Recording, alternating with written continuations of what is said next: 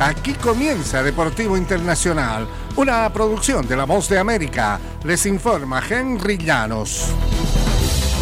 En el béisbol de grandes ligas, la contratación del toletero estelar Manny Machado por un largo plazo dio al presidente de los padres de San Diego, Peter Seider, una oportunidad para decir que su meta es clara. Estamos aquí para ganar un campeonato y nos quedamos razonablemente cerca el año pasado. Creemos tener todas las oportunidades este año, mencionó.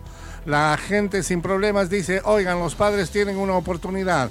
Pronto en un año los dioses del béisbol harán que los padres brillemos y realizaremos un desfile. San Diego, que jamás ha ganado un título de la Serie Mundial, oficializó un contrato por 11 años y 350 millones de dólares con Machado, el cuarto convenio más jugoso en la historia del béisbol. El toletero dominicano recibirá 45 millones por firmar, de los cuales 10 millones se pagarán este primero de diciembre y 5 millones en esa misma fecha cada año desde 2027 hasta 2033.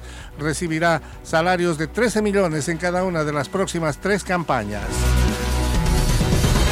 Y la CONCACAF ha anunciado que los seis equipos de la región que competirán en la Copa América de 2024 saldrán de su Liga de Naciones.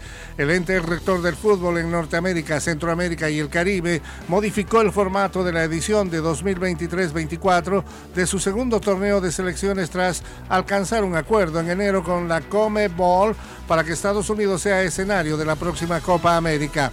La Liga A de la Liga de Naciones fue ampliada para incluir 16 equipos en lugar de 12 y se ha creado una nueva ronda de cuartos de final, según han detallado en CONCACAF.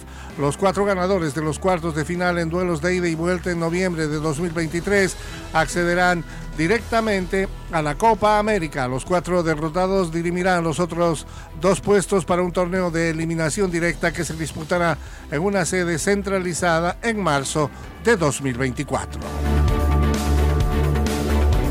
y la Comisión Estatal contra la Violencia en el Deporte de España propuso una multa de 4.000 euros y la prohibición de acceso a los estadios durante un año al aficionado que profirió insultos racistas contra Vinicius Junior en un partido de la Liga Española. Se da por hecho que las autoridades impondrán el castigo al individuo que fue acusado de gritarle mono al delantero brasileño del Real Madrid durante el partido en la cancha del Mallorca el 5 de febrero. Según versiones de prensa, el autor del insulto tiene 20 años de edad y cuenta con un abono del club Balear. También se expone a ser procesado por la justicia. El individuo fue identificado por la seguridad del Mallorca y también habría insultado a Samu Chukwese del Villarreal en otro partido.